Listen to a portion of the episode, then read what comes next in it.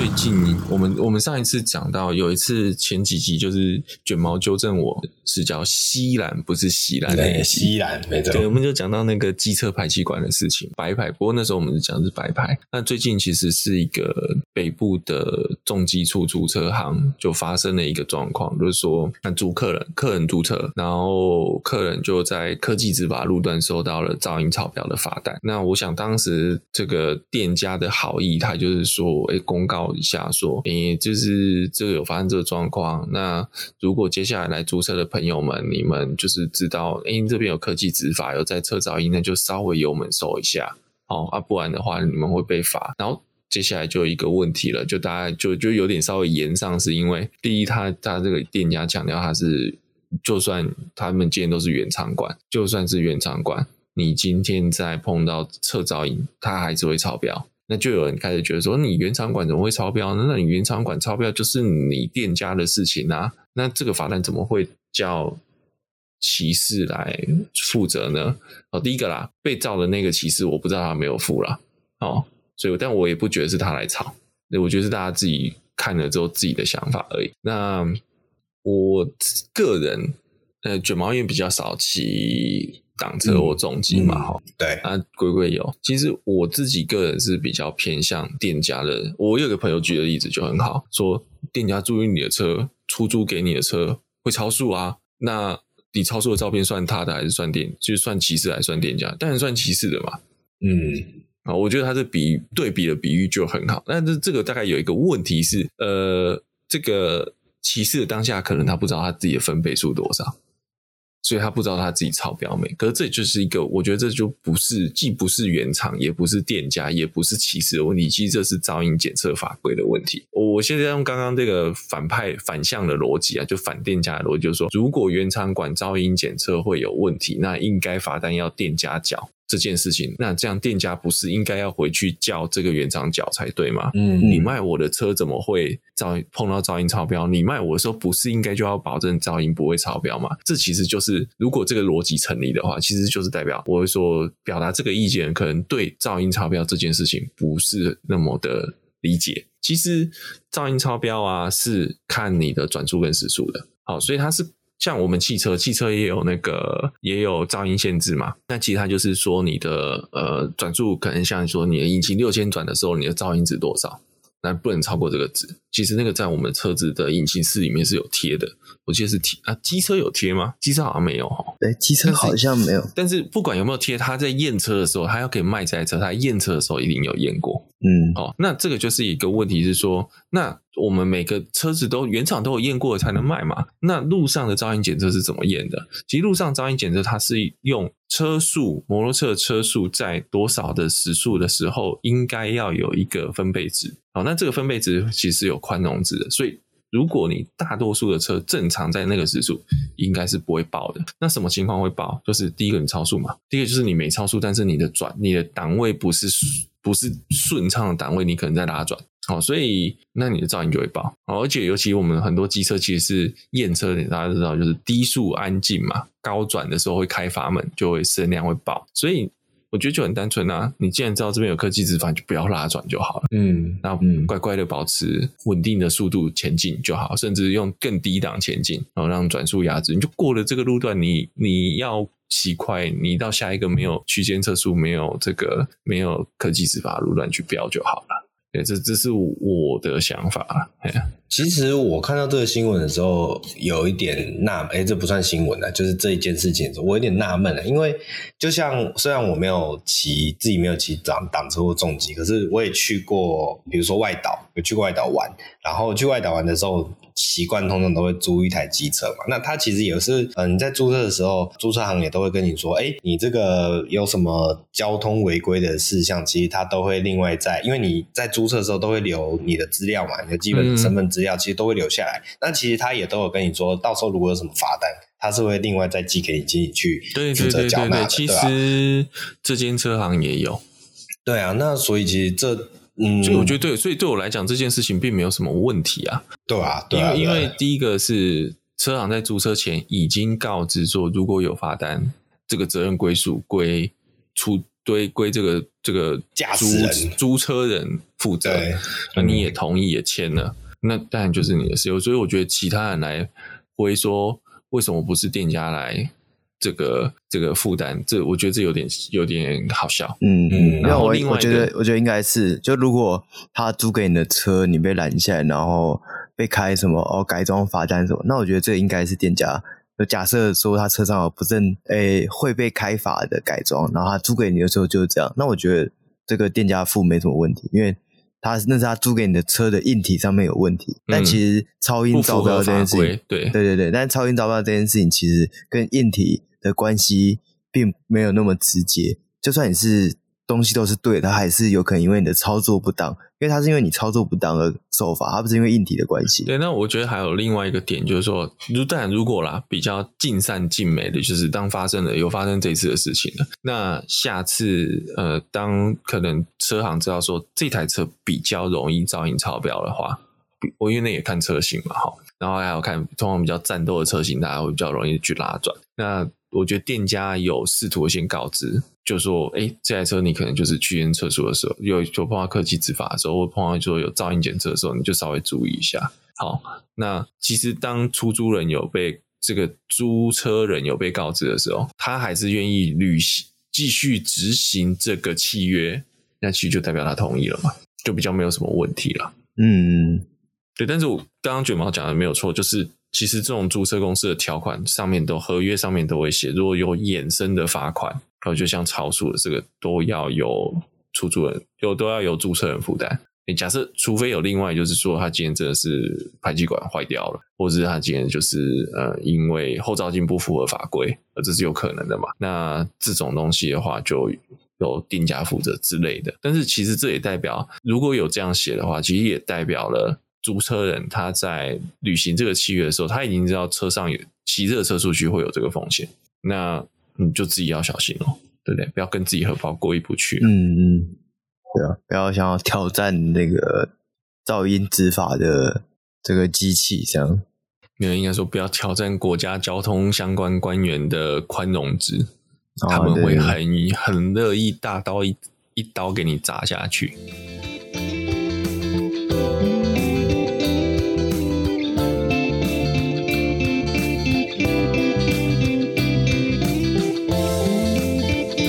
大家好，我是明龟，我是卷毛，我是学长。这个礼拜其实就是像新闻的时候，龟龟有跟大家预告，就是我们想要来聊一个蛮有趣的题目，就是我们又多了一个新的车牌可以玩呐。今年初期就有那个试车牌嘛，新的试车牌，白底红字跟红底白字的试车牌，然后那时候还闹了一个蛮大的新闻，就是挂错牌的。哦，那后来它也有修正了啦。后来好像出现都是用临时牌嘛，哎，这我就某一台 对会被剁手那一台还好，总之 总之现在多了一个新的牌，就是古董车牌，我觉得蛮有意思。就是先讲这个古董车牌，其实这个需求也炒了很久。我先讲古董车牌样式好了，这古董车牌其实跟我们现在看到的三个英文字母跟四位数字是一样的。那当然，我觉得比较特殊的就是它的编号就是 KUN 跟 KUA 两种选择。那 KU A 就是汽车类，KUM 就是摩托车，然后因为它也只有这两个的头号，然后后面是零零零一到九九九九，然后撇掉那个四逢四不能用，跟一些比较奇怪的不能用以外，约略大概有六千多个号码可以选，然后就没有喽。就是这样子而已，就这个数字而已。嗯，嗯，所以这六千多号，如果到时候用完了，我觉得有点难。然后为为什么会有点难？是我们接下来会继续讨论，会不会再开什么新的号码？我觉得也有可能啦。嗯嗯，那可能十年后用完了。然后十年后面换另外一种牌的形式也有可能。然后这个因为要古色古香的感觉，所以这个车牌是咖啡色的。好，咖啡底白字，然后上面还有三个中文“古董车”。呃，我真的觉得这“古董”这三个字可以不用打了啦。因为因为你有些老车，你为什么一定要把它上中文字呢？就很奇怪，哦，就是有一些美比较美式的古董车，然后对啊，硬要放中文字在上面，那种感觉就很像是我们有时候常会讲，哎，龟龟可能会比较在玩老车交易，就知道有些老车就是他喜欢以前那个四位数字的，对，四位数字、两位英文字，甚至更老的车牌。嗯那这样，因为你就反正这种老车，这种二十年的老车，你配上一个新的三加四的这种车牌。就是怪怪的，对，你就觉得它有点对不太起来的感觉。好，然后还有这个比例，就是我们对那个年代认知的车牌就是长那个样子。嗯，那所以现在你有有这个古董车牌还是不错啦。那我觉得用咖啡色也不错，就是咖啡色其实对某一些真的是我们叫 antique car 或者是这个 vintage car，就是更老的车，这种长达十六十年以上的车，那的确这种老车牌有古咖啡色有古色古香的感觉，但是嗯，塞个中文字。稍微突兀了一点，嗯，可是也有人可能会特别喜欢。好，然后我们在讲说这个古董车车牌，其实当时是为什么？是因为有些古董车当年都没有过安规。古董车，它我先讲说，你要怎么样才可以去申请这个古董车牌？第一个，你的车龄要在三十五年以上，然后的机车或是汽车，而且还不能右驾，得要是像现在台湾的左驾的车，所以很可惜，右驾车还是不行。然后再第二个是，你要有原车厂或是代理商出示的古董车证明。我先打个问号，这东西到底存不存在？嗯嗯，或是你今天要。国外政府发可认可的古董车证明文件，这我也打问号，这到底存不存在？好，嗯，诶，某个地方，某些地方有，但也不是每个地方都有。嗯、然后再就是，你的车辆要符合当年的外观、底盘、引擎、变速箱、刹车，这些都要跟原厂一样哦。你不能是替代组件。要么就是原厂出品，要么就是原厂复刻。你不能再就举个例子好了，一九五零年的车，你不能给，就像我们在新闻讲的那个，有些人把电动车、把金龟车改电动嘛，那他就会上个电动仪表上去，这样就不能领古董车的身份了。哦、嗯，你必须要是那时候的引擎，那个时候的仪表。好，而且它再就是你在这个车在国外领照是还没有报废的状况，所以你不能用废铁把它进进来再挂古龙车牌。哦，这四个条件是固一定要的。嗯、那所以这也就是延伸为什么刚刚讲说这个六千多副应该用不完，很难用完，嗯、或是要很久才可以用完，因为符合这些条件的车子少之又少。嗯、哦，而且它的取向非常特殊，就是刚刚讲了。其实，因为你要符合这些条件，代表你这个车根本在台湾就没有领过牌嘛。嗯，哦，就是你不是以前台湾的所谓三十五年以上的老车，你是根本在台湾没有上市过、挂牌过老车。如果你有挂牌过，那你就挂旧牌就好了。诶，这也是我的一个疑问。嗯，就是假设我原本是台湾有牌，但我就是想要领这个古董车牌，是不行的吗？没有，是可以的哦。但是、就是、是可以的，但是你要符合刚刚讲的这些东西啊，你要先在对这个车，你要找得到所谓什么古董车认证文件。对对对对对对对，没有，而且而且你挂这个牌之后，你是把你的路权降低了。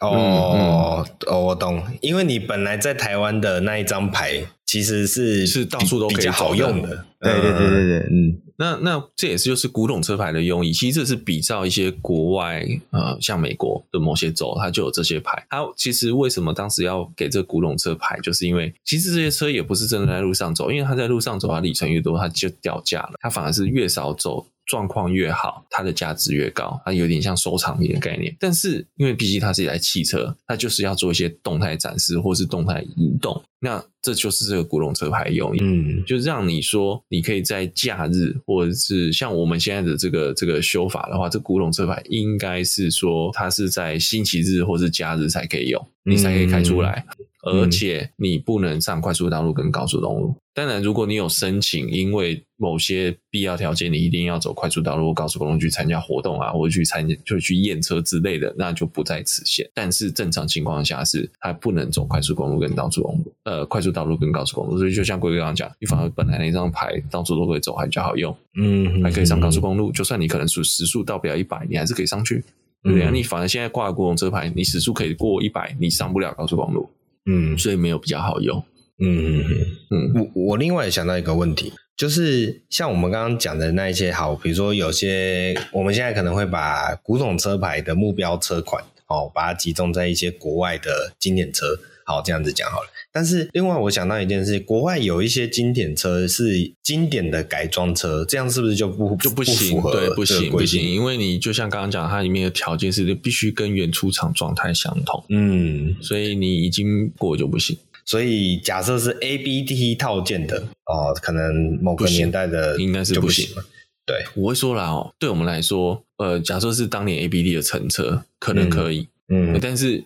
呃，我会说，以我们台湾交通部官员审视的死脑筋，不不行的几率比较高。是是是，嗯。那另外还有一个，因因为刚刚 APT 毕竟还是比较偏向改装厂所推出来的产品。那我记得 Porsche 不是有一家专门 RUF 哦，对对对对对，RUF 可以哦，因为 RUF 自己有出厂认证哦。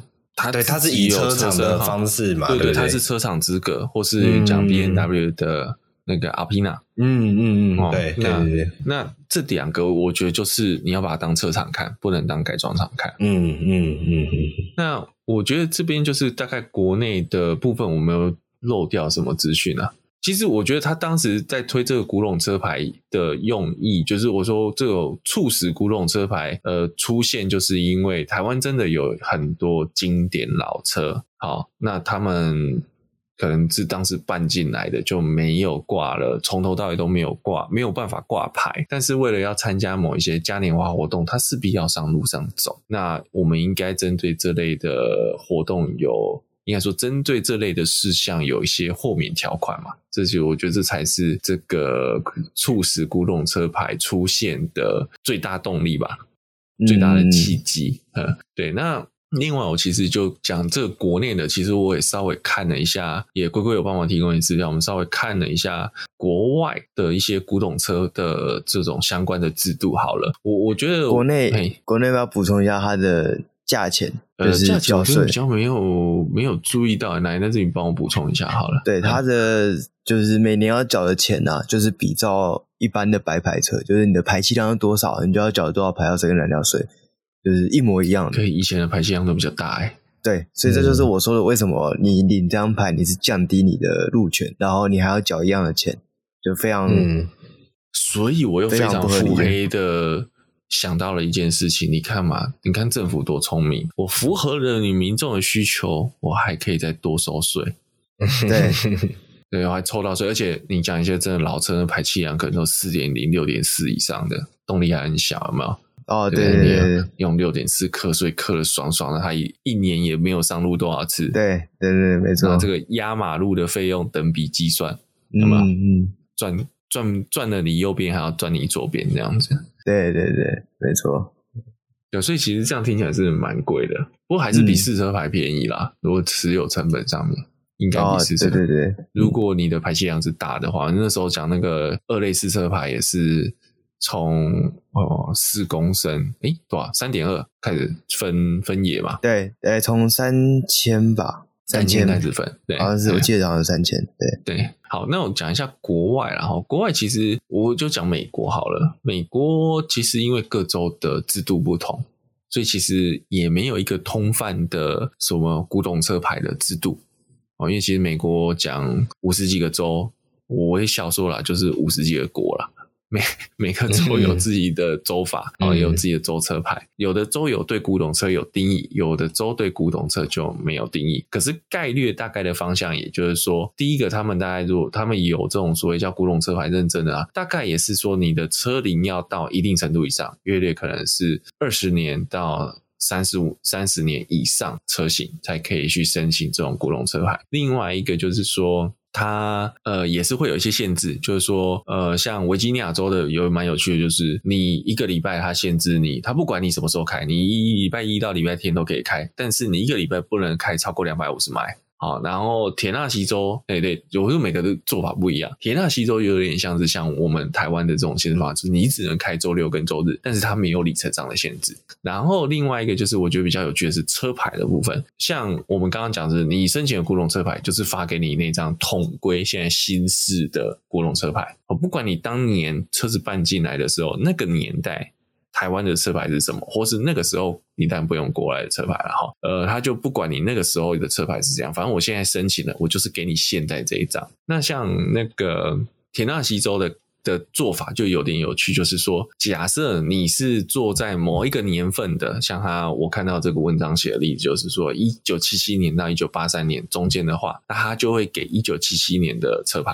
所以一样，如果是一九八三年到可能一九九三年，他会再选那个时间点的车牌给你啊。但是纽约的话就很有趣了，纽约就是你是哪一个年份的，他就想办法做出一张跟你那个年份一样的车牌给你。所以我觉得这个就是蛮。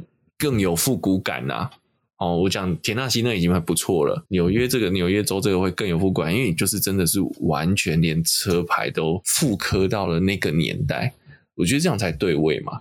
因为我们就是看到老车，看到这种所谓叫古董车，就是要对应它的身份。就假设你今天看到一台二战的 M4 雪曼战车，嗯，结果它上面挂了一个热成像仪，现在最新的热成像仪，不是很奇怪吗？嗯，对，这是一个。会有那种时空错乱的感觉，所以如果连车牌都可以复刻，我就讲真的啊，照相的时候多好看啊，对不对？甚至也不用拆牌子啊，对，你也不用盖牌，然后甚至你甚至景取得好，大家就觉得哇，就回到那个年代的感觉，那多好，对不对？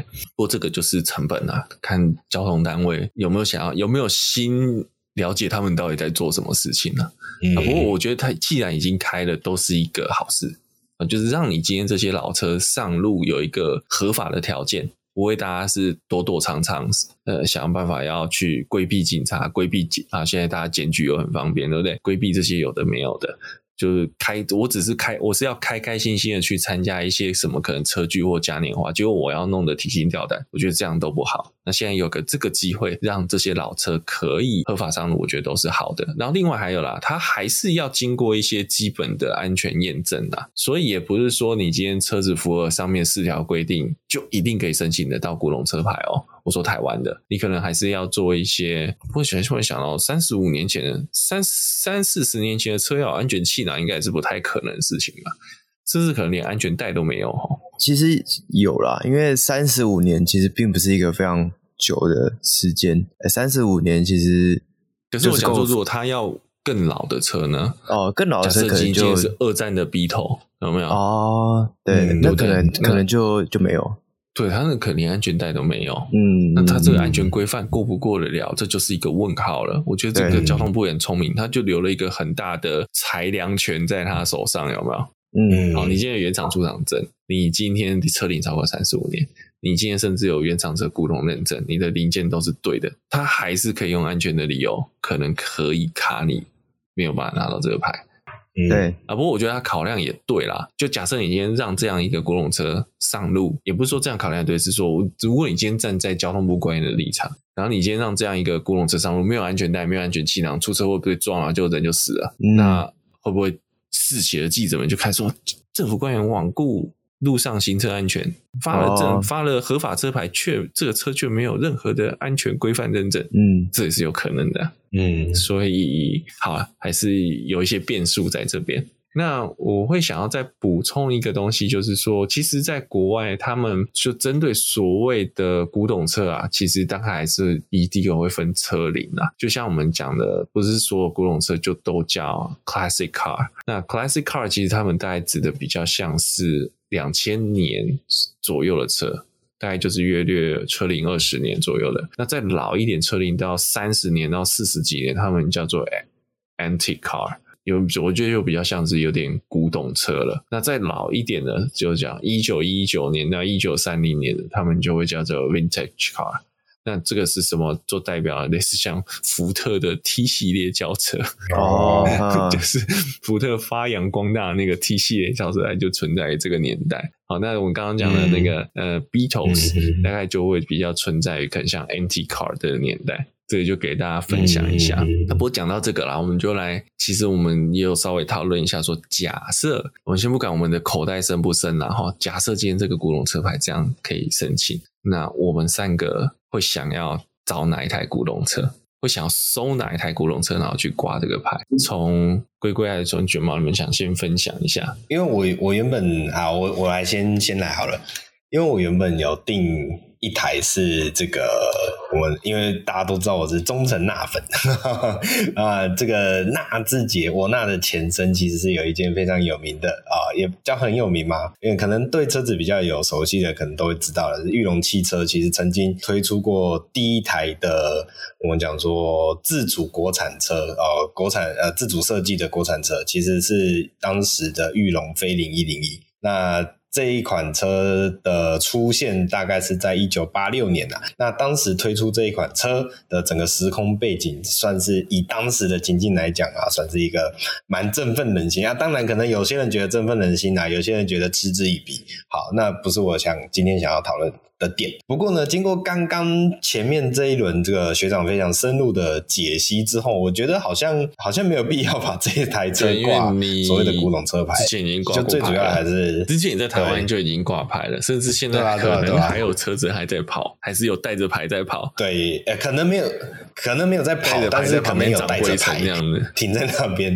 对 对对，或者是长草啊什么的，对啊，所以这样听起来好像有点哦、呃，不太符合这个设定。那对，但是我觉得也蛮有意思的。你还是虽然他可能不能挂古龙车牌啦，但是他车里有到三十五年了嘛？有齁，我们就讲三十五年啦，就从今年开始算嘛。对，刚刚讲说是一九八六嘛，是不是？我看一下，一九八呃一九八六年的十月哦，对，正式的亮相，所以其实它是在年纪上有符合啦。对啊，我觉得算是蛮切合这个主题。哦，我们当然不讲说我们路权可能被呃消耗的，哎，不能讲消耗，被降级的这个部分剥夺，对，剥夺，剥夺，对。那所以这一款车啊，那既然这样，我们就快简单的还是给他介绍一下。其实当时这一款车，就我刚刚提到，算是哎台湾的自主品牌啊，哦，第一个算是真正的所谓的自主品牌。好，那当然啦，这这有一些有一点争议，是因为当时他们有一个口号啊，叫做呃实现了所谓的为中华民国。装上自己的轮子，好，那当然讲到这个就会有偏向一些比较政治的议题啦。那当然这也不是我们现在想要表达的重点。那重点还是在于当时其实这一间公司啊，哦，在叫做裕龙的汽车工程中心，它其实在桃园龟山工业区工业区成立了这么一间真正的想要做哦发展车子。啊的自主设计的这么样一个呃，据说当时啊也是广纳了很多海归派啊来做这么样的一个呃付出哦，就是当时呃有非常多的年轻人，海归的年轻人或是高知识分子，哦，凭借着一股热情啊，就是想要做一个属于我们自己的车子的这样的一个精神啊，来加入这个行列。这个我就要打个岔，你刚刚讲海归对这个付出，那。龟龟，你身为陆龟有什么感觉？我刚才也也想说，海龟到底付出了什么？哦、还可以付出的那一根吸管，鼻孔上的那一根吸管，讲着讲着就哭了，好痛哦，这样子啊，对吧？那这一款车其实我觉得当时啊，算是有蛮多先进的呃设计在这上面。哎，你会觉得我接下来讲的东西，你可能会觉得有点熟悉哦。这种熟悉有一种既视感啊，就是什么叫做先进呢？比如说，哎，我现在看到当时这一款飞零一零一啊，它它的引擎盖上面也有那个通气孔，嗯，对，现在在某些产品上，你也可以看到引擎盖上面的通气孔。而且很性格的是，它只有一边，对，只开一边哦，对对对，那那个年代就流行不对称。独到，对啊，对对对对对，不是流行哦，那个叫做走在流行的前端，对对对对对对。对，没错，然后再来还有一个是蜂巢式的车尾灯，就是它的车尾灯亮起来以后，它是有蜂巢的那种网状。哦，我记得啦，我印象中那个年代的其他车款通常都还是呃什么直线啊、格子啊这样子。其实还是灯泡啊，只是只是车灯的壳上面的那个塑胶的壳上面做了造型。对对对，但是算蛮前卫的啦，对吧？然后再来是像比如说它的这种车尾设计，像比如说当时这一款车后来推出了一个五门斜背的车款，在一九八七年的时候推出了一个五门斜背的车款。啊，那这个五门斜背的车型设计其实是所谓的 fastback 的这些设计。什么叫做 fastback 设计呢？其实就是你的五门的车尾啊掀开来，它它的车身造型会有一点点像三厢车，但是它的整个大斜背是可以直接整个掀起来的那种感觉。好，所以算是有有蛮多特立独行的哦，讲说新时代的。产物，OK，甚至是还有什么，比如说呃，车用的薄膜按键呐，哎，HUD 哦，那个时候 HUD 这种东西，我们在后来的 U 六上面有看到，S 五 U 六他们也是导入了类似的东西，然后还有这个什么平把式的车门把手啊，所以当时是蛮多创新跟蛮多新颖的设计在这么样一个产物上面，甚至呢，还有一个很厉害的是，啊、呃，当时这一款飞凌一零一。真的拉去了这个风洞实验室去做出来的风阻系数哦，是只有零点三三的。那刚刚有讲到还有一款 Fastback 掀背款，其实是更低的哦，是零点二九。所以其实这么样的一个记数值的记录啊，呃，不只是国产车之先河啦，甚至是以当时国际上的其他产品哦，也算是蛮有它的。不能讲我我不能讲说这个叫有竞争性，因为它只是其中一个数据哦，但是它有它的独到之处，这样子。那。可是，就像刚刚讲的，啊，这一款车整体这样看下来，其实呃，我们最一开始讲的应该是不用领这个牌，对，不应该不不太需要。所以，其实我想申诉一台，要是真正的一样有这种超未来感感觉的，那我就会想申诉的是 DeLorean 的 DMC 十二。那这款车其实就是回到未来里面的那一款哦，我们讲说。载着主角们可以回到过去的那一款车，那整整体的视觉感，然后给他有点不要脸的，你就会讲说，也跟菲林一零有那么一点点相似，真的只有一点点而已。但是我觉得这款车的整个车身造型，还有在它的一个给世人的印象啊，什么等等的，其实都很切合，就是我们对于古董车的一个想象，至少是我自己的。对，可是我要打你枪是。DeLorean 十二这台车还不到三十五年，它只有三十年，还不到三十五年吗？哦，它只有三十年，它不是一九哎一九没有没有哦没有没有没有没有四十年了四十年了，刚好刚好在门槛，我看错，算数学不好，算错了，对对对对对对，所以我我我觉得。补充一下啊，这一款车是我想要上诉的。可是你会想要上诉它，是因为因为它跟菲林一零啊，不是 没有啦，因为因为我刚刚就我们刚刚就讲到了，就是你要有一些经典性嘛，因为你从国外弄回来的话，你当然不会想要随便弄一个当时可能到处都买得到的车款，对啊，那那我觉得 DMC 十二它非常具有它的独特性，而且你要弄。除了不是当时到处都有，有的是有的没有当时到处有，是真的就是弄得很烂的嘛。但就你要也要就是拉到现在，大家还是会去看他的车。对对对对对，而且你如果拥有了一款 DMC 十二的话，你其实也真的不会天天开它出门，对吧？你甚至不会想要常常开它出门。对对对对，真的就是偶尔掉卡了吧？对对对，就真的是是偶尔有一些活动，或者是呃偶尔你想要去展示一下你拥有这一款车的时候，你才会想要让它动起来。你你总是会怕这开着这台车子出门不小心就回到未来了，那这就回不来，也是一个很困扰的事情嘛，对啦，所以这这一是我想要上诉的一个车款。OK，那不然现在龟龟，你觉得如果是你的话，你会想要弄哪台车进来？好，那如果是以我来讲呢，这个身为福斯跟 Golf GTI 的资深车迷跟车友，我最喜欢的那就是一代的 Golf。GTI 啊，那为什么我会去选这台车？其实最重要的就是因为它从来没有在台湾上市过。因为一代的 Golf GTI 其实，据我印象当中，台湾是没有正牌，就没有在台湾实际贩售过，所以这台车就格外的有意义，因为它不太可能现在再回头过来领台湾的正牌。那另外一方面就是 Golf GTI，其实它就是一个钢炮的起源。就我们会讲到现在的很多的性能的掀背车，所有一切的源头都源自于 Golf。一代的这个 GTI，第一台在小车掀背车上面放上相对于同级车更大马力的车，让它做出一个性能跟实用性可以兼具的车款，这样。所以，哎，同时刚刚九毛讲一个点很重要，就是你不会想要天天开这台车，就是偶尔把它就是照顾的漂漂亮亮的停在车库里面，然后偶尔就是开出来在车距的时候秀一下，这样。大概就是只剩下这样的功能啦，这不太是一台你可以 daily 每天日常开的车。对，而且以现在的诶这个我们都拥有过马力比较大的车之后，你再回去开这个不到一百匹的车，我相信这日常开起来会有那么一点就是心有余而力不足的感觉。这样，那其实在我心目中的老车，其实我就是一个蛮喜欢老车的，很多的老车我都算是蛮喜欢的。像我以前也很想要找一台这个 A 一八六。其他也符合这个三十五年的时间了，对。但是我觉得最大的问题就是，像 A 八六这种车，你就是一台你会想要天天开出门的车，就是它就是动力也还行，也不也一百诶，可能换个引擎大概做到两百匹左右，它也是一台可以日常使用的车。你把它关在家里真的太可惜了。我认为这个古董车牌的法有一个比较。一个一个点啊，就是交通部表示啊，为什么只让他开礼拜天，然后不能开高速公路跟快道路，是因为安全性跟车辆性能考量。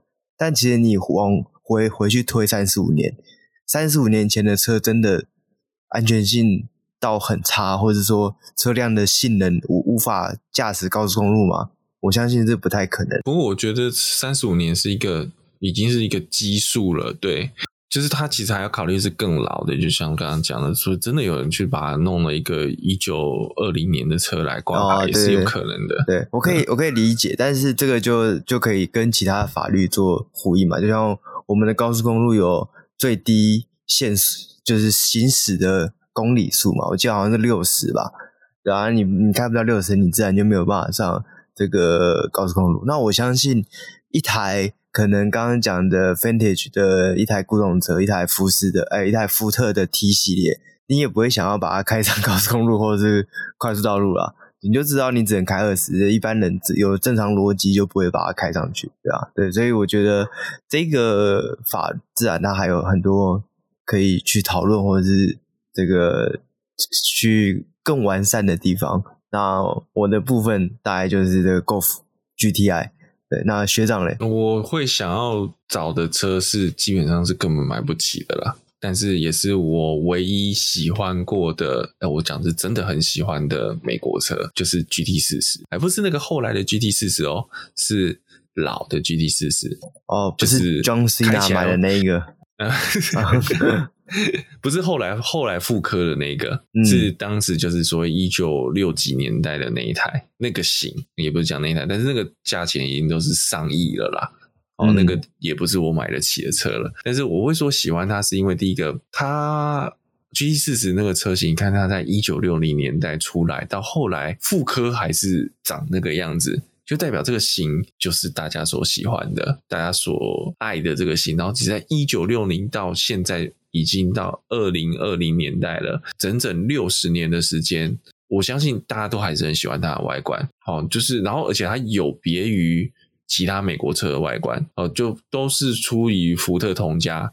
Mustang 看起来就跟这个完全不一样。你说其他的美国的 Muscle Car、Mustang 啊、Charger 啊、呃 Camaro 啊，其实。呃的那个那个型前前置后驱的那个型，其实都大概就是美国那个 muscle car 我们所印象中的那种唐老大会开的车型那种感觉。可是 GT 四十就感觉不是一个。美国 muscle car，虽然它的后屁股跟那个很宽大的后轮，你还是可以看得出它 muscle car，然后只等直线不能转弯的协同。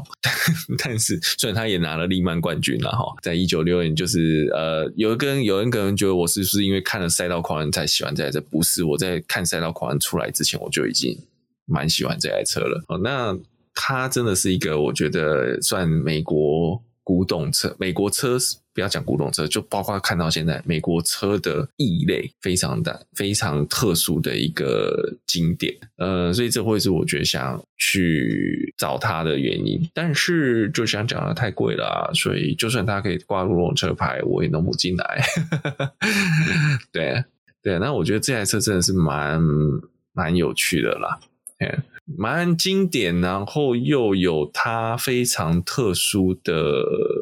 品味跟历史定位，然后更再加上它是第一台赢了利曼的美国车型。对，当年假如接下来就是看赛道狂人了，然后如果你有看到赛道狂人，其实赛道狂人的那个。故事是八九不离十，没有什么太大的错，没有什么太大的，但还是有一些小地方是为了剧情而去修改，然后或是有一些这个为了要让戏剧更有张力，里面的人与人的关系之类的哈。但是它的大致上关于车的描述是没有错的。哦，包括那个时候的法拉利赛车，那个时候其他竞争者，那时候福特 GT 面临的问题，GT 四十面临的问题，都是跟历史上面接近的。所以，这个大家如果想要了解说这台车在利曼上面的定位，其实这部片子真的很棒的。我们我记得我们也有稍微提过这部电影嘛，那时候刚上映的时候。嗯、那为什么叫 GT 四十？就是因为它的车高只有就四十寸啊，四十诶四十四十寸，对，那是它的车高。所以其实它当年 GT 四十就是一个赛车。他当年还要推一台叫 GT 四六的量产车，要卖的，但是后来 GT 四六是难产状态，因为 GT 四十当时也不知道活不活下去啊。那他就是一个像那种那时候被福特弄得像一个私生子的感觉，就感觉说啊，我要赢法拉利，我也不是觉得这个计划可以成功，反正我钱太多，我就砸砸看这种感觉啊，结果砸成功了这样子啊。其实这也也是靠就是 Shelby 这个当年参加了 F1 跟利曼赛事的美国车手。然后他也自己做了这个 Shelby，这个其实后来就是 Mustang Shelby，就是从他这边来的的这个经典人物去把这台车打造出来。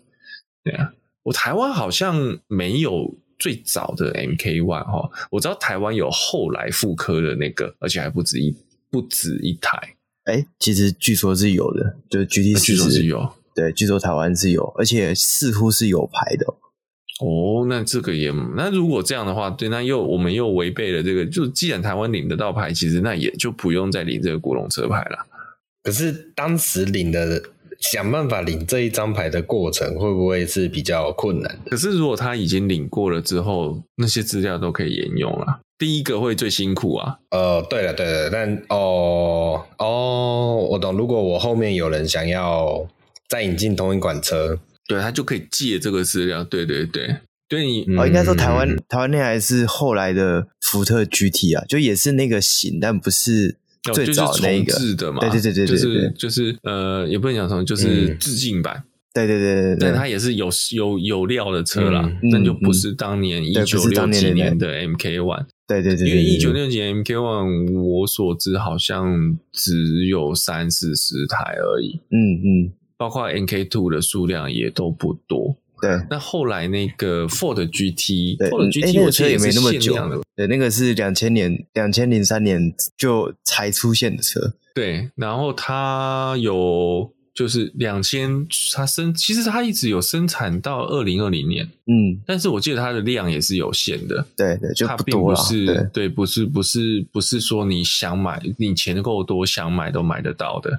那我想这就是我们这礼拜聊了，大概就是古董车牌上路了，嗯，从六月就开始申请。我觉得应该蛮快，我们就可以看得到了啦。嗯、我相信，因为在催生这个车牌的时候，应该蛮多真的有在收集老车的资深隐藏有钱人们，资深收藏家们，他们应该都磨刀霍霍在准备这些资料了。那这边还有一个东西提醒大家一下，就是当大家收听到节目的这个周末。哦，虽然我们是端午连假，但是这个周末美国的派克风登山赛会展开，这个一年一度的。那这也是我们其实去年有聊过了哦。去年的时候是因为 Ken Block 要参赛，然后所以我们花了一些篇幅讲这些事情。但是很不幸的，Ken Block 在今年初的时候，这个一代传奇车手加 YouTuber 就过世了。那他去年 Ken Block 打造那一台一千四百匹粉红保时捷，就是改成 M 码四传，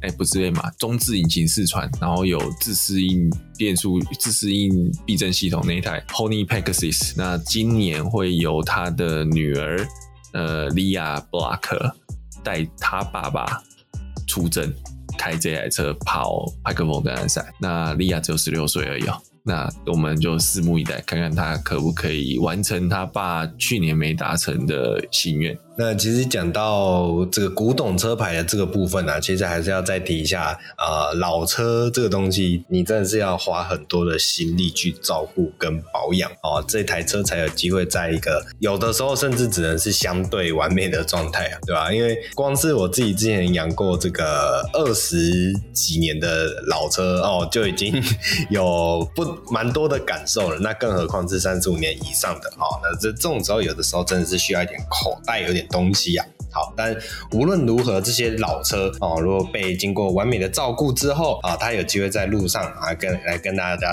见面，好，它其实都会有带来另外一种感动啊。因为我自己有时候就会在路上看到一些非常早期的，大概也是一九八零左右的，甚至更早的一九六七零的车款，但是呃，它的整个保养的状态，你会觉得哇，呃，你还能看到这台车在路上跑，其实是有一种很感动的感觉，尤其是我们这些真的对车子、汽车很有爱、很有热爱、热忱的人哦，你会觉得一方面你对这台车致敬，一方面你也对这一台车的车主哦致上另外一个敬意。那无论如何，就是这个希望大家都可以有一个呃自己最爱的车款，然后它都可以有在未来的时候跟大家以古董车的身份再跟大家见面。我指的是现在比较目前的车款。那以上就是我们本周的节目啦。喜欢我们节目的话，记得帮我们按赞、订阅、分享，不管是脸书啊、呃、YouTube 啊、呃，我是 parkas 好 Instagram 各个平台都可以帮我们做留言、按赞、评分。那我们就下礼拜再见，拜拜，拜拜。拜拜。